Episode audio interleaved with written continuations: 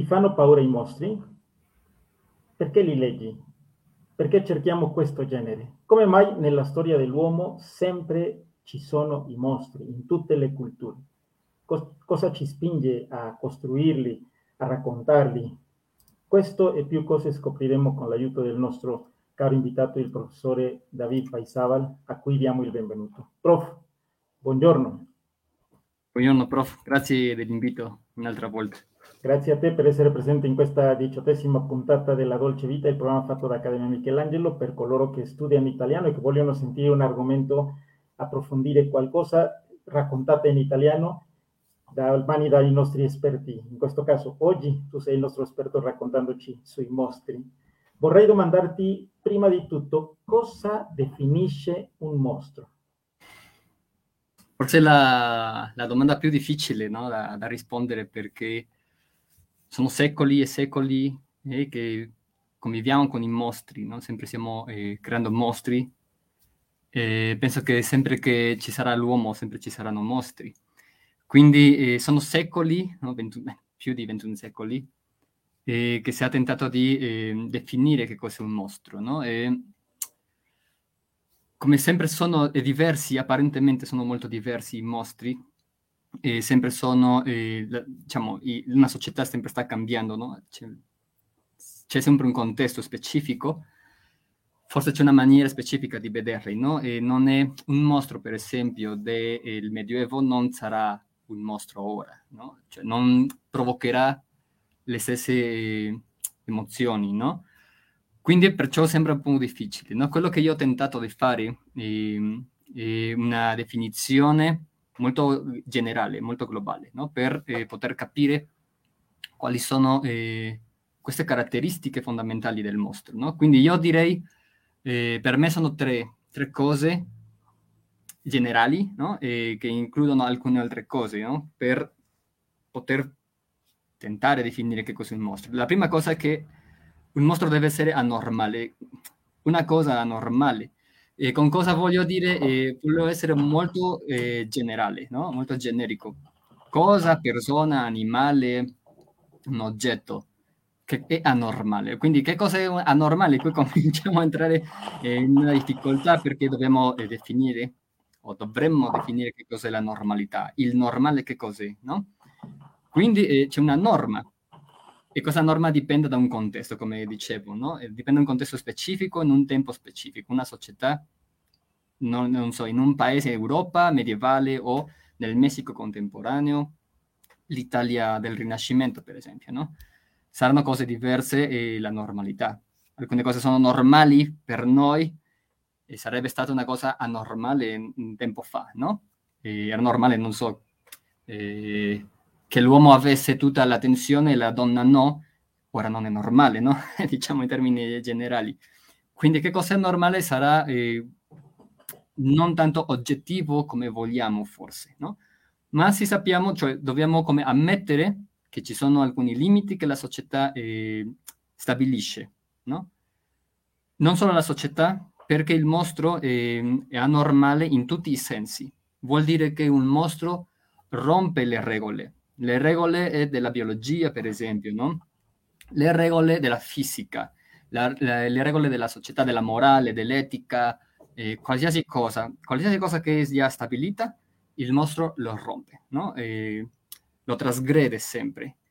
Eh, non è che il mostro è nel limite, no? ma al di là del limite sempre. Quindi eh, quando una cosa, per me, no? e questa è una cosa che dobbiamo avere in mente, è soggettiva in un, in un modo, no? cioè in un certo senso è soggettivo perché a me come un individuo mi sembra anormale, mi, mi sembra che non sta rispettando eh, quello che è già stabilito, ma anche è oggettivo, no? perché sto vedendo quella cosa, quel ente, diciamo, no? quella persona, quell'animale, cioè esiste, non è una cosa della mia immaginazione, no? esiste nella realtà. Quindi non è completamente soggettivo, ma non è completamente oggettivo, no? E quindi dipende, sempre dipende da una, un rapporto fra la persona che sta eh, guardando eh, il mostro. Quindi è anormale in qualsiasi senso, eh, ma anche c'è una, ehm, ci sono sfumature, no? Quanto anormale può essere? Per esempio c'è un, ehm, un, c'è un libro, eh, non ricordo ora il, il, nome, medievale, o questi manoscritti anche rinascentisti, rinascimentali, eh, dove si vede una scala di, di uomini, eh, una cosa un po' come mitica, ma che per quel momento era reale forse, no?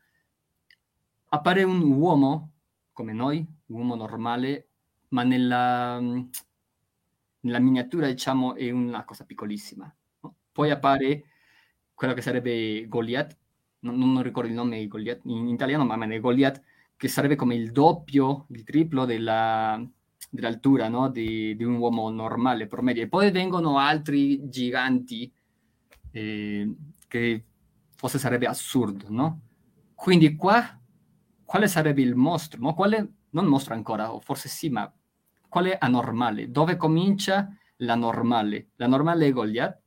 O la normale è quello che segue Goliath? O l'altro che sono metri e metri e metri alto, no? È come una, una scala e non è una cosa eh, da dire è questo è l'altro, no? Questo è normale e questo è anormale, sempre ci, sono sfumature. Eh, ma dobbiamo accettare, eh, per esempio, dice eh, Lucian Boia, c'è una anormalità quotidiana, per dirlo così, e una normalità radicale. Una normalità quotidiana perché tutti siamo diversi, no? quindi è normale no? che ci sia una normalità, no? perché non tutti son, siamo uguali. Ma ci sono limiti che si trasgredono e comincia già quello che è radicale, no? questo è completamente diverso da me, dalla mia famiglia, dai miei amici, dalla mia società, dalla mia cultura, no? della mia storia, o dal mio mondo. No? Qui, qui vorrei domandarti perché in quel caso eh, mi sembra, so che con le altre caratteristiche forse si chiarirà, però il supereroe entra almeno da questo punto di vista in quell'elemento, no? per caratteristica anche lui rompe le leggi delle, della fisica e sì, fa sì, cose chiaramente anormali senza essere un mostro. Quindi... Esattamente sono anormali, no? Tipico esempio, eh, sì, i supereroi o i mutanti, no? Mm-hmm. Sono anormali, ma dobbiamo chiederci o fermarci un po', eh, un po' a pensare se sono mostri o no, no? Perché è come su- succede anche con, con, il brutto, no? Eh, di solito si associa il mostro con il brutto e non necessariamente, no? Eh, può esserci un mostro che sia bello, no? Eh, non so, pensiamo, non è che sia un mostro, ma penso al film Matrix, no? Quando tutti sono, eh, stanno, eh, questo protagonista Neo, no? Ti stanno mostrando la Matrix come... E si vede questo, eh, questa donna, no? Con un vestito rosso, mm. è bella, no? Per il, film, un, per il contesto è una donna bella, ma rappresenta un, un, una, eh, un pericolo, no? Quindi eh, non sempre eh, il brutto sarà sinonimo di pericolo, minaccia no? o di mostro. No? Non è necessariamente brutto. Per me eh, il brutto non definisce il mostro. No? Una caratteristica sarebbe questo, il, eh, anormale, deve essere anormale, cioè che rompe, trasgrede i limiti stabiliti di qualsiasi cosa. Ehm, parliamo per esempio de, biologicamente, anche eh, questo viene molto dal, dal pensiero eh, medievale o rinascimentale. C'erano questi trattati di mostri, no? eh, libri dove si registravano nascimenti mostruosi e per quel momento mostruoso era, eh, un, era un, eh, un bebè con due teste, con due corpi, perché così lo vedevano, con due corpi, due teste. Era un mostro, perché non era normale, no? non, non entrava in un, eh, una norma, no? in sta- uno standard. E, um, altra cosa sarebbe, non so, questi prodotti eh, che non erano ben finiti, no? come una, una, pecora con una zampa piccolina, no? o con una testa che non è ben eh, finita, no? ben fatta, sarebbe un mostro. E poi cominciavano già come esercizi di immaginazione, pensano che pensavano che una donna aveva partorito una decina di conigli, no? O cose del genere, perché anche non erano abituati, no? Forse vedevano un prodotto eh, umano che era interrotto, che era stato interrotto, e vedevano una similitudine, una similitudine con un animale, no? Ah, sembra una, un rospo, no? Perché non ha ancora no? eh, una faccia totalmente umana. Mm-hmm. E quindi, quindi dicevano, ah, ha partorito un rospo, no? O che ne so ma questo era reale per loro, no? Quindi stavano rompendo le norme della biologia, no? E questo anche viene da Aristotele, quando lui diceva che eh, la donna era una sorta di, di, mostro perché era un uomo malfatto, non finito. No? Quindi aveva già un, una, un, un, lato mostruoso, no? O anche i figli che non, sembravano, che non somigliavano ai genitori erano mostri, una sorta di di mostri. Lo, lo, dice letteralmente Aristotele, no? E, e lo dice nella, meta, no, la fisica e la riproduzione degli animali. In alcuni capitoli, no? no? Non è che lui si centra in questo, ma lo sta eh, dicendo, no? Poi possiamo pensare anche alla normalità nel senso morale, cioè nel senso, non voglio essere qua molto specifico su morale, etica, qual è la differenza, cioè socialmente le norme che si stabiliscono in una società si rompono e qua abbiamo assassini, ehm, non so, anche si potrebbe parlare di un mostro politicamente, no? E, non so, un presidente che è stato molto cattivo, un dittatore, ehm, questi eh, successi storici no? che si producono da un gruppo pic- piccolo di persone o una persona no? che ha eh, molto potere si potrebbe eh, mostrare come un mostro, perché non sta rispettando quello che si spera di lui, no? O di questa persona, sta rompendo, trasgredendo i limiti accettabili. Eh, potrebbe essere anche, anche, potrebbe essere anche un, una trasgressione della fisica, no? Non, non, so, per esempio, i mostri di, eh, di Lovecraft, no? stiamo parlando di letteratura specificamente, no? E finzione, ma si producono, nel, nell'immaginario si producono, no? Cosa sarebbe, cosa succederebbe se eh, all'improvviso uh, un animale, non so, sto già cambiando l'esempio meglio, se un animale comincia a volare, no? una persona comincia a volare, cioè levitare, no? Non, non, è possibile, fisicamente non è possibile, ma sarebbe, eh, se lo vediamo, sarebbe anormale, no? Così, eh, abbiamo la normalità in tutti i sensi eh, possibili. E questo che cosa eh, provoca? Provoca uno scandalo, che io, no, io, io eh, prendo questo termine da eh, uno studioso francese che è Roger Caillois, lui parla di uno scandalo della ragione. Lui lo dice non parlando del mostro, ma del genere del, del fantastico nella letteratura. Ehm, mi serve mo- molto questo concetto perché eh, si può dire anche del mostro, no? Una, uno scandalo della ragione. Perché? Perché non capiamo se noi eh, fossimo presenti davanti a un mostro, non capiremmo eh, eh è possibile no? la, la, sua esistenza, cioè com'è possibile che una cosa così esista penso, no? possiamo immaginare che eh, nel Medioevo quello sarebbe il caso eh, di eh, un, un, nascimento mostruoso. No? Quindi eh, se noi pensiamo, fossimo davanti a un mostro, non so, per esempio questi film di Guillermo del Toro no? o di Lovecraft, c'è una cosa veramente che non conosciamo, che non possiamo dire è simile a questo, No? Ah, sembra un, un, cane con la coda di leone e con la testa di... Bene, stiamo facendo un'analogia, no? E possiamo capire più o meno cos'è. Ma se fossimo davanti a una cosa che non abbiamo mai visto prima, la nostra ragione sarebbe come in un blocco, no? Cioè sarebbe bloccata. Questo è quello che produce questa normalità. Non una normalità quotidiana, ma questa normalità radicale, no? Di cui parlavamo. Quindi questa sarebbe una prima caratteristica, che il mostro deve essere anormale. Poi, ehm, questa, eh, questo scandalo della ragione non è eh, anche eh, unico, cioè non, non, basta, non basta che pensiamo, ah, non capisco perché, perché posso non capirlo e già, no? lo, lo lascio stare no? e, e, basta, no, non importa, non mi interessa. Ma cosa succede se questo mostro, questa presenza, mi, mi fa paura?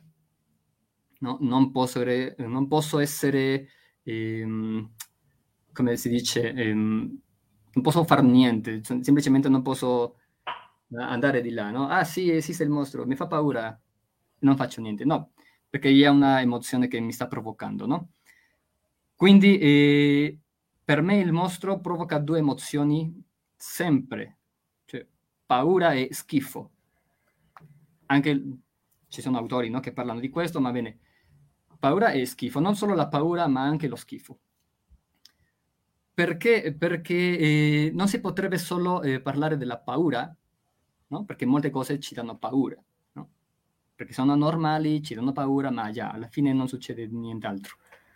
Ma se anche ci danno schifo, no? se ci fanno schifo, c'è un, un atteggiamento diverso no? verso il, il, mostro. Non voglio avvicinarmi, non voglio che si avvicini a me, non voglio toccarlo, no? voglio scappare sempre.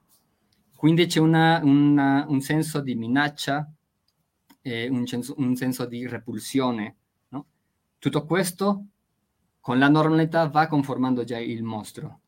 Così non bastano esempi di, eh, penso, in, un mostro che sia bello, un mostro che sia carino, non può essere un mostro penso un, un disegno, no? Se facciamo un disegno tipico, non so, in, un, in libri per bambini, no? Il mostro di colori, il mostro sotto il letto, non lo so, che sono mostri belli, no? Certo, in un contesto molto specifico, letteratura per bambini o cose della quotidianità, non discuteremmo se questo è un mostro o no. Si capisce che è un mostro per la forma, perché quasi sempre, no, quando si rappresenta un mostro, sono cose che senza forma, senza forma umana, senza forma animale, c'è come una, una macchia, no? Di inchiostro forse, una cosa, sì, senza forma. E questo già basta per dire che è un mostro, no? Perché non è simile, no? In questo senso si stanno rispettando o si rispetta questa caratteristica di anormalità, no? Non è normale che una cosa senza forma esista e quindi sarebbe un mostro, no? Ma è bello, no? Sono belli i mostri, ehm, sono teneri, eccetera. Quindi per noi, se noi ci limitiamo a pensare il mostro solo nella forma, tutto potrebbe essere un mostro. Perché cioè, io posso inventare qualcosa e è già un mostro. Non, av- non avremmo eh, un, un, punto da, dal cui prenderci, no? tenerci per eh, definire che cos'è un mostro. Anch'io essere, potrei essere un mostro, no? e sì lo possiamo essere, ma per altre ragioni, no? Quindi, che sia normale e che ci provochi paura e schifo. Questo io lo chiamo phobos, no? okay. per essere più includente, no? Phobos anche non nel senso come psicologico di una fobia, perché una fobia può essere solo eh, come schifo, no? Come o certa repulsione, esatto. una fobia sociale, no? Mi provoca una repulsione questa questa persona o questa situazione, questo animale, o mi fa paura, no? mi fa paura, no? i ragni mi fanno paura. Ma eh, se pensiamo allo schifo e, e, e, la paura insieme, sempre insieme, è più forte, no? È una cosa ben diversa. Sì. Poi, altro punto eh, sarebbe eh, che questo mostro deve essere animato, cioè non può essere una cosa ferma, eh, dirò senza, direi senza anima, ma senza pensare molto che cos'è l'anima, no? Anima, spirito, volontà, capacità di, eh, di azione, no? Di agire in qualsiasi modo. E questo apre una porta per un altro, eh, per un tipo di mostro. Anche non possiamo parlare di tipi di mostri, ma se pensiamo a questo eh, che, se, che deve essere animato, quindi ehm, il, eh, i limiti anche si, si, si chiudono, no? abbiamo più restrizioni nella definizione del mostro. non basta che mi provochi paura, schifo, che sia normale, deve essere capace di agire. Perché io posso vedere una pittura, no? Non so, del barocco, eh, può essere una, una scena eh, brutta davvero, no? quello che si rappresenta, no? eh, può essere brutto, ma non dirò che è un mostro, no? cioè, perché so che è un, una pittura, o so che è un, una foto, o una storia. No? Io non dirò, per esempio, che in un, una storia di vampiri veneri è un mostro, no, so che è un libro, no? so che è una storia e non, non, non basta. Ma se lo pensiamo, eh, questo ah, ovviamente succederà nella, nell'ambito della finzione o nel caso che io creda veramente che ci sono cose, letteralmente cose, oggetti, che hanno la capacità di muoversi, di agire, no? Esempio tipico, una casa, la vecchia casa che non è più abitata e che, eh, dove si sentono rumori, voci, che le porte si aprono, si chiudono, eccetera, eccetera, no? Tutto questo deve essere accompagnato di un aspetto, no? Anormale della casa, per esempio, e deve, eh, devo provare paura e tutto questo di cui già abbiamo parlato, no? Tutto questo mi, mi, mi, mi serve, per esempio, per poter dire che in certi racconti, no, di certi scrittori, possiamo trovare un tipo di mostro molto specifico come un mostro oggetto, cioè un oggetto che può essere un mostro. Com'è possibile, no? Do- dovremmo parlare quindi di quali tipi di mostro esistono. No, forse prima di, di, entrare in questa definizione vorrei solamente domandarti se questo che dicevi come caratteristica che deve essere animato è perché allora è capace di giudicare, di sentire, di avere un'intenzione di fare del male. Sì, sì, deve, deve esserci un'intenzione. Forse qua anche ci sono eh, cose, no? concetti che dovremmo definire come eh, ragione, no? intenzione, volontà, eh, capacità, non so. Ma lo pensiamo così, non può essere semplicemente che un, un evento no? provocato da questo oggetto ma senza volontà, no? Perché quindi potrebbe essere successo o non, no? Perché se è stato incidentale, bene, non, non mi farebbe più paura, come in questo momento, oh sì, no? E sono stato spaventato, no? E, e, basta. Perché so che non è una cosa che dipenda da questa, da questa cosa, da questo oggetto, no? Ma se io so che eh, la casa è capace, no? È capace di rinchiudermi no? di inghiottarmi, di, di, farmi sparire, non entrerei, no? nessuno entrerebbe perché fa paura, perché non è normale che questo succeda in una casa, no?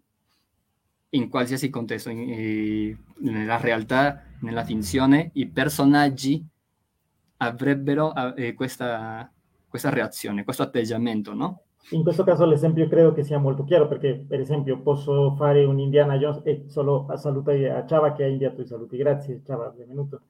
E, per esempio entrando in, una mina, la mina può essere una cosa pericolosa, sì è vero che magari sta per crollare, rischia la mia vita, se mi fa paura tutto quello che dici, un po' svia chiaramente schifo per il posto che magari hai ragni insetti, però non sento che la mina non mi vuole far male, eh, esatto. cioè, sta per crollare ma non ha l'intenzione. Invece una casa stregata sì, ha magari ha questa cattiveria. Tutti coloro che entrano soffrono qualche danno perché la casa ha qualche no, intenzione di e quando già ce l'ha è quando possiamo dire che la casa è un mostro, non è, non è una, un posto pericoloso come potrebbe essere semplicemente un'atmosfera che si costruisce. Ecco, esatto. Questo permette già di dare, puntare su questo è un mostro? Sì, sì, sì.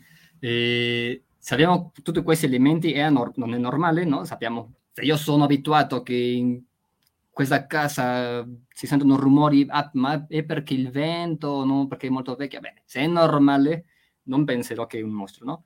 Mm-hmm. Se in un contesto molto specifico non è normale questo, cioè sta rompendo leggi ben stabilite, mi fa paura, anche non voglio perché sento repulsione e so, cioè non è come, ah forse no, ma io so in quel momento io so che è la casa, è l'oggetto quello che sta eh, facendo le cose, no? che ha l'intenzione di fare qualcosa, non penso come non si potrebbe eh, vederlo come un mostro, no? Sarebbe un mostro. Totalmente.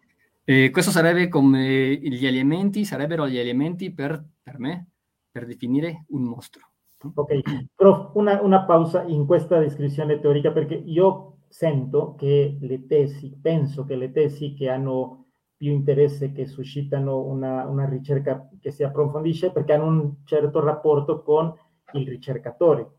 Per il nostro pubblico sarebbe importante dire che il tema del mostro è parte della tua tesi di master, vero? Sì, sì. Ci hai dedicato parecchi anni a studiare la figura del mostro. Ma perché scegliere questa figura? Che, che interesse hai tu come, come ricercatore nella figura del mostro? Ti facevano paura da bambino, ti fanno tenerezza, ti incuriosiscono? che senti davanti al mostro? Forse da bambino, non lo so, da bambino solo ricordo un mostro no? e del film It, no? di mm. Stephen King. Sì, no, era come molto forte per me, ma no, non credo che, che sia stato un, una, una, cosa con, molta, eh, con molto impatto, no? Okay. E, forse eh, il più forte è venuto con eh, la letteratura di Lovecraft, no? che ci sono mostri dappertutto e questo che chiamano, eh, si chiama, o l'hanno chiamato terrore cosmico o l'orrore cosmico, dove siamo una cosa infima nell'universo, no? davanti o fra o dietro altre entità enormi che non hanno ne- nemmeno la coscienza della nostra esistenza, no? È come siamo fra una lotta fra altre eh, forze e noi siamo una cosa che non importa, così come per noi forse non importa cosa succede con le batterie, no? Perché i virus, no? A noi non importa, no, non, non significa niente, così noi per eh, una cosa immensa dell'universo, no? E lui ha creato tutta una mitologia di dei, no? con interessi, non sono interessati a noi, cioè come è stato un, un incidente, una, eh, come si dice, una, una coincidenza, no? che noi siamo qua nel mondo e loro erano anche qua nel mondo, cioè è stato un incidente, semplicemente non importa, loro non vogliono eh, finire con l'uomo, con l'umanità, no, non è il loro interesse, semplicemente un incidente che se noi spariamo no? Se noi, tutti noi, uh, andiamo all'altra vita, è stato un incidente, no? E questo mostra un, una visione molto, eh, eh, come si dice, eh, negativa, c'è un'altra parola, molto negativa del, della vita, no? E a me hanno, mi sono sembrati sempre molto interessanti questi, questi mostri, no? Questa grandezza enorme, ma anche la nostra insignificanza, no? Siamo insignificanti a, a queste entità. Perché sempre anche si descrivono questi mostri, no? si descrivono nel, nel massimo possibile, ma in realtà nunca, nunca già sto parlando anche italiano, non si può sapere mai com'è in realtà. I personaggi non possono descrivere con certezza che cosa stanno vedendo. Per prima cosa perché quando loro vedono questo, no? e questo anche credo che sia utile eh, per questo che dicevo del, dello scandalo della ragione, quando loro vedono questo, quando sono davanti all'altra realtà, una realtà che eh, supera eh, estremamente no? quello che avevano come gli schemi della realtà, delle, dei loro schemi, diventano pazzi, no? impazziscono o muoiono. Cioè è una cosa che non si sopporta. Non si sopporta avere in un colpo come una rivelazione de, de, della realtà, no? Al di là di quello che era una realtà per te. E, ehm, quindi sono mostri informi o che non si sa come sta succedendo, no? E si dice, non so, per esempio, ha, invece di, ha di braccia ha dei tentacoli, ma non direi che sono tentacoli perché hanno anche la forma come di un braccio e non so, non saprei dire se è un animale o una pianta, perché ha la forma, no? non so, di, di un fiore, ma sembrano i denti, no? Non so, sto inventando in questo momento. Questo che è indescrittibile, eh, per me è stato affascinante, no? E poi così, non so, in realtà non sono stato sem- mm, un amante del, dell'orrore, no? E neanche dei mostri, ma da qua, no? da questo punto, è come ho cominciato a, eh, a interessarmi su, sui mostri. E, ehm, e, poi, già nella, eh, facendo la tesi, in un, l'ultimo, l'ultimo capitolo, ho trovato una, un autore che si chiama Rafael Llopis, eh, lui parla del, eh, dell'istinto della morte, no? cioè perché ci eh, attraggono no? i mostri, bene, non i mostri, il, le cose di, dell'orrore. E lui dice qualcosa dell'istinto della morte. E, e, dopo possiamo parlare di questo, no? ma eh, per me anche la morte è sempre stata una cosa affascinante, che mi fa paura a volte, o molte volte, e poi trovare questa eh, eh, connessione fra mostro e morte come una forma forse di, eh, come un simbolo della morte, no? della propria morte, della morte in genere, anche, no? È stato più affascinante. Quindi, anche come il mostro, no? Fa paura, sì, ma quando lo vediamo, eh, cioè, quando non lo stiamo vedendo nella realtà, diventa una cosa estetica anche. No? Perché è una forza vitale, no? La, sì, sì, sì. Si dice ecco, esattamente, no? Questa è, da questo punto di vista teorico della psicoanalisi, no? Può essere la pulsione no? Del, dell'eros erotica e la pulsione della morte, no? E il mostro ovviamente come la pulsione della morte perché tutto lo distrugge, no? Ma anche come per rinnovare, no? Bene, non, non, non conosco molto la, la teoria no? del, delle pulsioni di, di Freud, ovviamente, no? Ma ehm, è questo, no? È questo della, della morte che mi è sembrato eh, affascinante, questa, questo collegamento, no? Fra, fra mostro e, e, morte. E quindi, eh, ti dicevo, è affascinante, no? Se io vedo ovviamente un mostro nella vita reale, non dirò, ah sì, che bello, è interessante il mostro. no, no, correrei via, no? Perché una cosa che, che non potrei eh, controllare, no? Ma se io vedo un film, se leggo un libro, se vedo una pittura, no? Entro in un rapporto estetico, no? E, ed è diverso.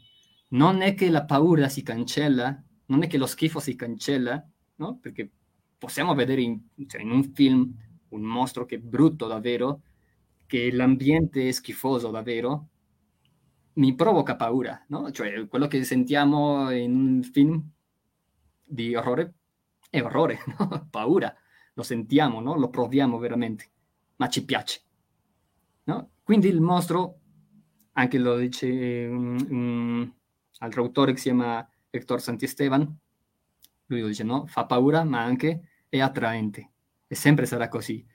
E anche un'altra caratteristica che non so se sare- sarebbe per definirlo, è una caratteristica quasi sempre presente nel mostro, no? È affascinante. fa paura, ma è affascinante allo stesso tempo, no? E questo rapporto di contraddizione, no? Fra il mostro e tutto quanto lo, eh, come si dice? Quando, quando, quando è attorno. E in quel caso eh, è vero, quando uno va a vedere un film d'orrore e eh, piace questo genere, è un po' deludente se il mostro non ha questa potenza, no? Deve, devo veramente sentire paura e se no mi sento come... Mm, no, non mi è piaciuto perché eh, non mi ha neanche spaventato, no? Era come per bambini, io come, è come un po' come, come il piccante, che soffre uno ma vuole, vuole mm-hmm. soffrire, per, appunto perciò mette uno piccante nel, nel cibo, no? E, lo stesso succederebbe con, con questo genere, con, con, la figura del mostro. Deve avere tutta questa potenza di veramente sentirmi impaurito, di, di vederlo.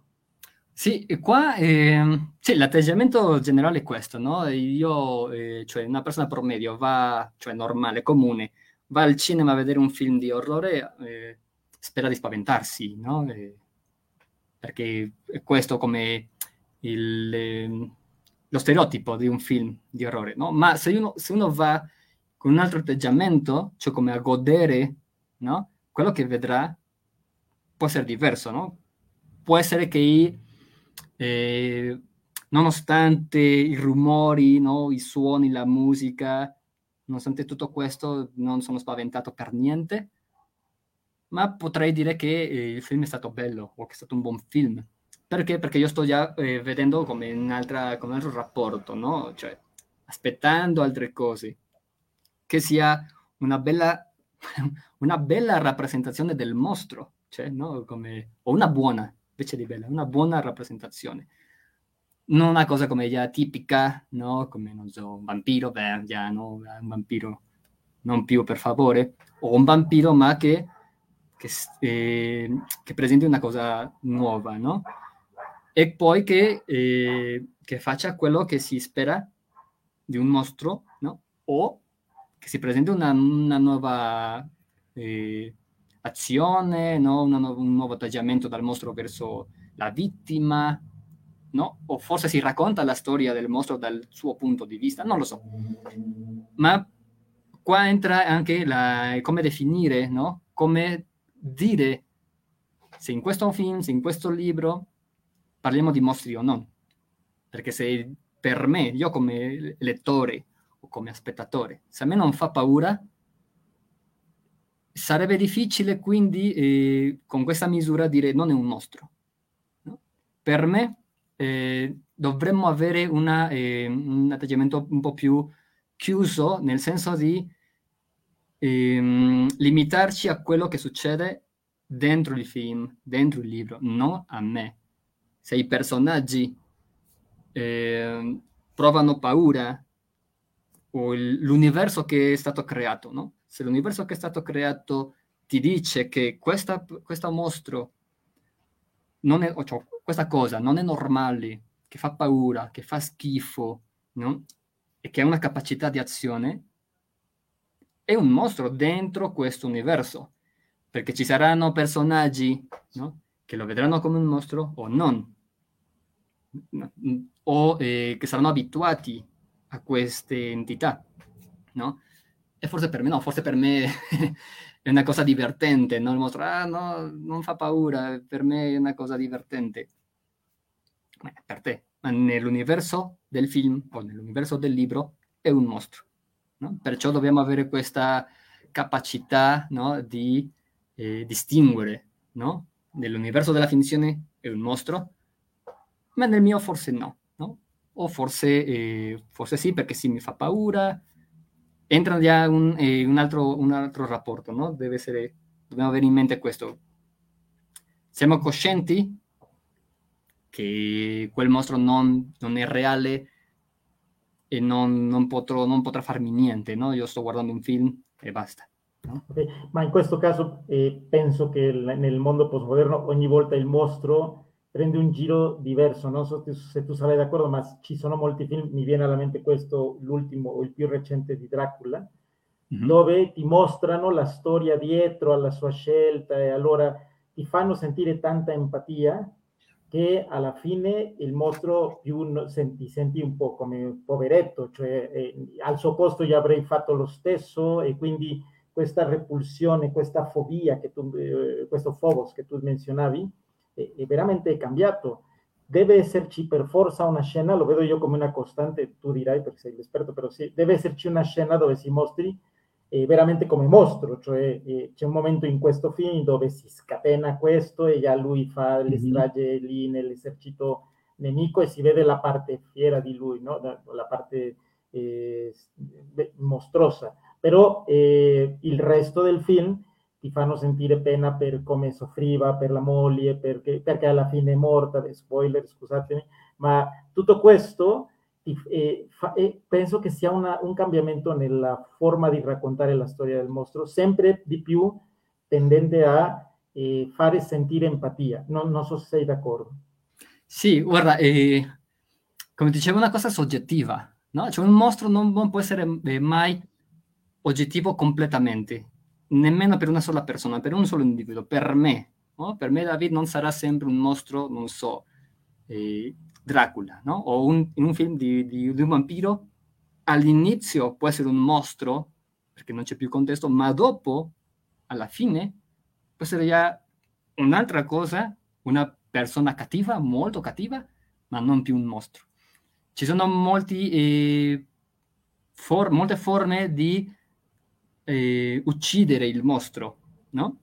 Cioè, alla fine, qualsiasi forma, possiamo avere molte risorse, no? Per eh, togliere questa natura mostruosa al mostro. Quando noi lo vediamo già dentro i nostri limiti, non è più un mostro perché non sta trasgredendo, no? non è già anormale. Potrà essere una persona cattiva che mi fa paura, no? che mi fa schifo, ma è una persona, non dirò che un mostro. Quindi se io vedo Dracula o il vampiro qualsiasi, no? alla fine dico, ah sì, ma è una persona che ha fatto questo perché ha sofferto molto da bambino, non lo so, o perché è stato eh, usato per un esperimento no? tipico no? del dottore X. Bene, già lo vedo come una, una persona, un altro contesto. Quello che io ho fatto nella tesi è cercare questo rapporto di contraddizione fra il mostro il comico, no? Non può esserci un mostro comico, perché il comico anche eh, cioè non è compatibile, no? non posso ridere e avere paura della stessa cosa allo stesso tempo. No? Non, non è possibile, o, o, mi fa paura o mi, o mi fa ridere. No? Lo stesso con un mostro, non posso sentire pena per il mostro e che mi faccia paura, schifo. Se io, perché questo è come da, dargli un'umanità, no? È umanizzarlo, quindi non è già un mostro. Ehm, ovviamente eh, non posso essere come categorico, no? Sicuramente ci sono, ci saranno testi o film dove questo non è così semplice da dire. No? Sicuramente ci sarà un punto dove non è facile dire se in realtà stanno umanizzandolo o se semplicemente stiamo vedendo il mondo dal suo punto di vista. No? E, e sì, non si può essere categorico anche perché se parliamo di mostri e diciamo che il mostro non rispetta nessun limite, anche tentare di definirlo e tentare di dargli un limite, no? E quindi è sempre una contraddizione. Sempre parlare del mostro è una contraddizione, definirlo è come un'impresa anche impossibile, no? E categoricamente, non, po- non, potrei dire no, no, c'è una formula, no? C'è una formula per dire il mostro? No, non c'è una formula. Ehm, Sicuramente no, anche questo che io dico, dopo potrei dire, potrei rifiutarlo io stesso, no? Una persona dirà no, non è così. Ma se eh, quello che tu dici è una forma di eh, naturalizzarlo. No?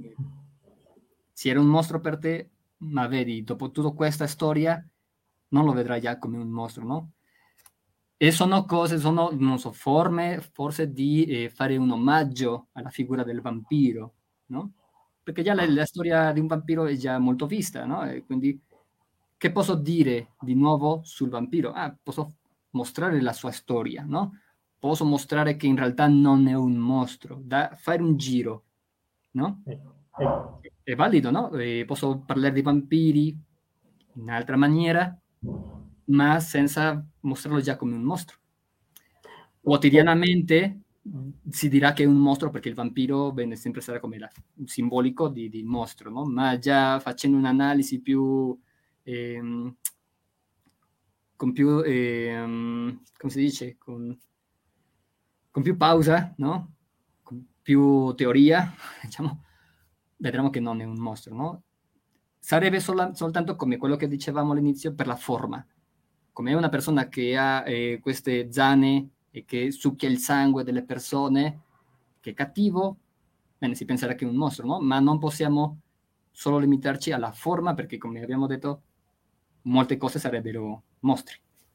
Allora, per esempio, so, sarebbe in letteratura il nostro argomento, ma mancandomi elementi da, da prendere, mi viene dei film. Venom è un personaggio che è un non so, antieroe o come definirlo, nel senso che è, è brutto, chiaramente quando si vede che mangia persone, allora chiaramente mi fa paura, averlo accanto non mi sentirei per niente contento, fa, sto vedendo le tue caratteristiche, mi fa paura, mi fa schifo, chiaramente avere la sua bocca con le zanne, eccetera, a punto di mordermi, veramente non mi piacerebbe per niente, chiaramente rompe tutte le regole e, ed è animato, quindi ha tutti questi elementi, però alla fine è il personaggio che curiosamente ci fa ridere e mentre sì possiamo vederlo quando ha fame e lo, gli permettono di mangiare altre persone come, ah sì, sì, si vede che è un mostro, ma dall'altra parte lo vediamo come qualcuno divertente che già una volta ha superato la paura, di, uno dice, ah, magari potrei anche averlo come Rumi, no? E parlare un pochino con lui. E, e quindi questo gioco da momenti in cui ti senti comodo con questa figura, eccetera, e momenti in cui lo vedi già nella parte dove ha la, questa cattiveria scatenata e dove dici, come definirlo? Come hai, come hai detto, i limiti possono essere un po' confusi. Ecco, e questo succede perché una, c'è un rapporto estetico, come ti dico, no? Cioè non, non è nella realtà, nel nostro mondo. Sicuramente nel nostro mondo se io vedo Venom no? che sta mangiando gente, difficilmente lo vedrò e, e riderò, no? Esatto non mi sembrerà per niente assurdo, per niente, in nessun momento. E se in un momento questo succede, sarà perché sto, non stavo vedendo bene, un po' per così dirlo in una maniera semplice, no? Forse non lo stavo vedendo bene e forse non era un mostro, forse era, non so, un pezzo di plastica, no? Che, in cui è stato, eh, come si dice, eh, una persona è stata come inghiottita no? da questo pezzo di plastica e già vedo, ah bene, non era niente, era questo, no? E posso ridere, no? Ma, ma che, che, tondo, no? Era un pezzo di plastica, già. E comunque, se anche vedo quella cosa, per esempio, c'è questo esempio degli animali, no? Quando un'altra volta andiamo indietro nella storia, no? E la scoperta del nuovo mondo, erano, c'erano animali che non conoscevano no, gli europei. E cosa erano eh, questi animali per loro? Mostri, no? O anche nel Medioevo, una balena era un mostro, perciò ci sono questi nomi di mostri del mare, no? Erano mostri per loro perché non capivano com'era possibile una cosa enorme nel mare che poteva inghiottire, che aveva tanta forza, era un mostro. Ma poi si capisce cos'è e diviene normale. Okay. Così, stesso, nella stessa maniera, Venom, no? forse viene un'invasione di queste cose e poi vediamo come si comportano, vediamo normale che vengano queste creature, no? da cui dobbiamo proteggerci, no? ma entrano già nel, nel, nostro, nel nostro mondo. No?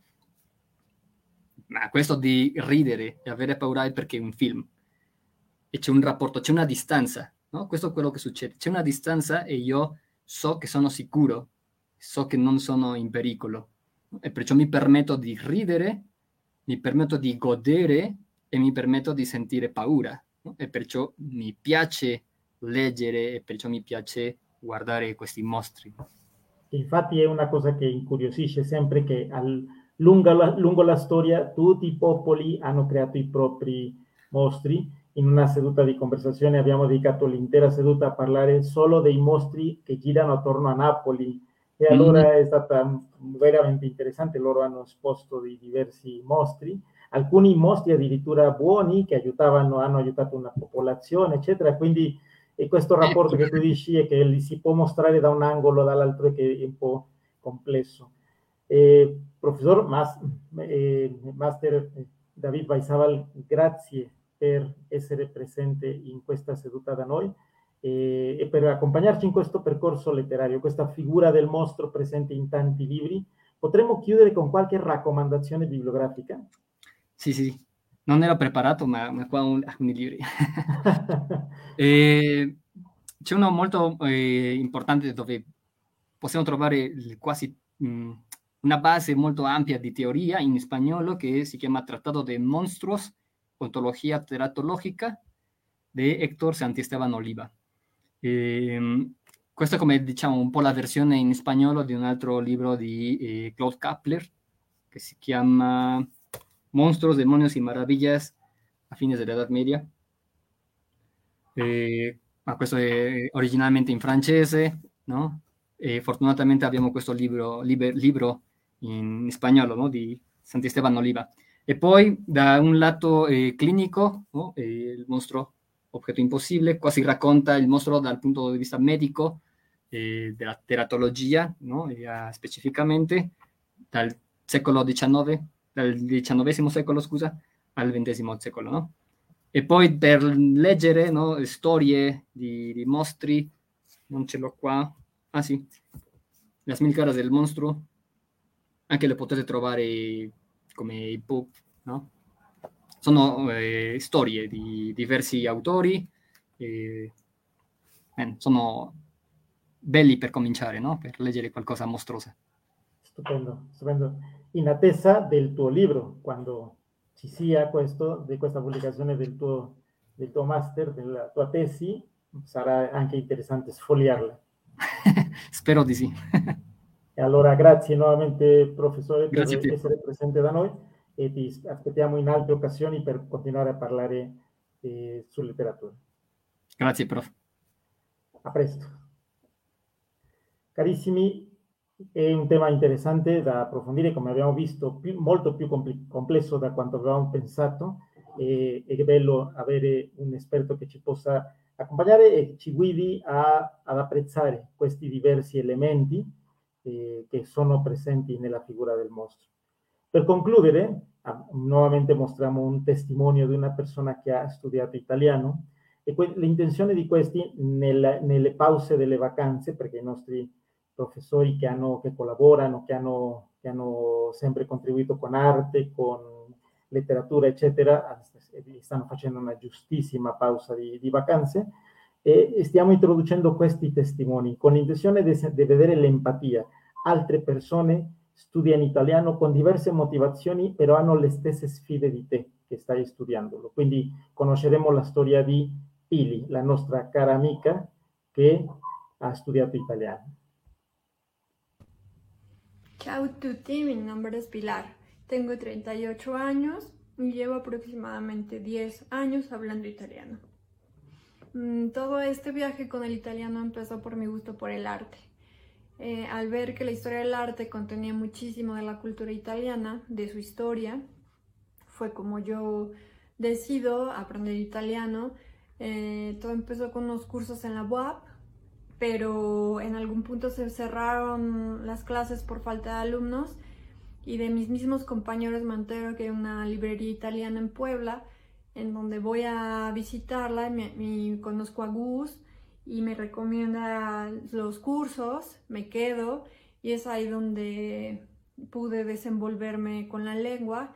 Eh, con ellos eh, me pude certificar en, en Bidue y fue con ellos también que me recomendaron una escuela en Italia que se llamaba La Città Ideale en Le Marche y fue ahí donde me pude ya por fin desenvolver y, pues completar este sueño de viajar a Europa y ser, y, ser fluida con, la lengua, eh, conocer gente de, de Italia, hablarles en su lengua, eh, y, poder completar también este sueño de conocer a mis pintores favoritos del periodo barroco y renacentista, sobre todo en la ciudad de Florencia, que son los que tienen los mayores exponentes en Italia. Em, esto ha sido solo una pasión que he tenido en la vida, hablar italiano y poder viajar a Italia. En el 2018 vuelvo a, Italia, también con una escuela recomendada por, por la academia que se llama Edulingua, igualmente está en la Marque, pero ya no está en Matélica, sino ahora está en San Severino, que es un pueblito hermoso. Eh, yo podría quedarme ahí más de un mes, que fue lo que me quedé en instancia de verano. Eh, ahí fue donde me dicen que tengo un nivel Chi 1, que es un nivel ya avanzado y que yo creo que está mm, bastante bueno para alguien que solamente lo aprendió por pasión, ya que en mi área laboral no lo requiero el italiano. Mm, para mí hablar italiano eh, es una experiencia única, es, es, algo, es un sabor eh, muy personal tener este conocimiento que me, me, hace poder leer también en italiano, me hace poder ver películas, muchas cosas en internet en italiano que si no tuviera esa lengua pues no, no podría, podría entenderles. Mm, eh, yo recomiendo mucho que, que si realmente tienen esta pasión, que si no lo requieren por un área laboral, van a encontrar muchísimas satisfacciones. En mi segundo viaje, yo pude hacer un recorrido por toda Italia, desde Nápoles hasta Torino, y, cuando llego a, a, una ciudad que se llama Cremona, que es la ciudad natal de Stradivarius, me hospedé en un hostal donde había una señora de aproximadamente unos 50 años, eh, italiana, y me puse a platicar con ella de lo que yo estaba haciendo, de a dónde iba, qué es lo que eh, había viajado, y en algún punto me, me pregunta en italiano que de qué parte de Italia soy yo. Y le dije, no, no, no, yo soy mexicana. Y me dijo, pues qué bien hablas el italiano pareces una, tienes acento de italiana y si no me dices que no, no eres italiana, yo no te creo, ha sido de mis grandes satisfacciones que alguien de Italia, bueno, pueda observar que mi italiano está bastante bien al grado que me confunda con alguien eh, pues nativo. Ha sido, fue una experiencia única y espero volver a regresar a Italia porque Italia es como ya mi segundo país. Y esa sería mi, experiencia. Si lo quieren, si ya empezaron, no lo dejen, termínenlo, nunca se van a arrepentir de tener una lengua extra en su sabiduría.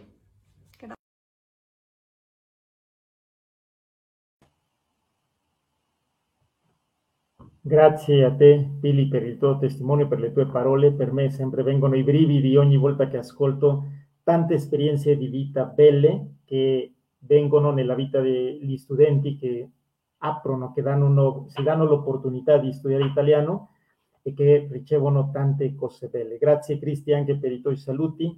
E sono contento che ti piaccia questo programma. Lo facciamo per voi, sperando che veramente possiate goderlo e vi serva anche per la pratica, per l'ascolto.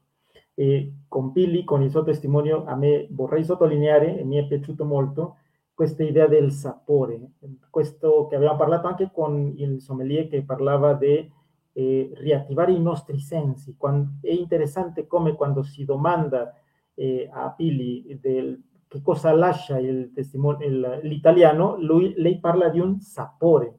E questo è bello perché l'italiano ha questo sapore, la cultura italiana ha questo sapore, questa bellezza che arricchisce. E poi parla della passione, non necessariamente una sensazione pratica, cioè non è solo per, perché mi serve per il piano lavorativo o scolastico, anche perché lo godo, la mia vita diventa più bella, più felice, grazie a che ho accesso a questa cultura della bellezza e che mi può dare tanto e mi arricchisce. E spero che questa puntata sia piaciuta a tutti voi, che lo vedete in diretta. Grazie a tutti per le vostre reazioni nelle reti sociali e a coloro che lo vedranno dopo qua sul Facebook o su YouTube. Speriamo anche i vostri commenti e siamo attenti e aperti a quello che possa servire per continuare approfondendo la, cultura, la lingua e la cultura italiana. Nel frattempo finiamo e vi auguriamo un bel fine settimana. Grazie, a presto.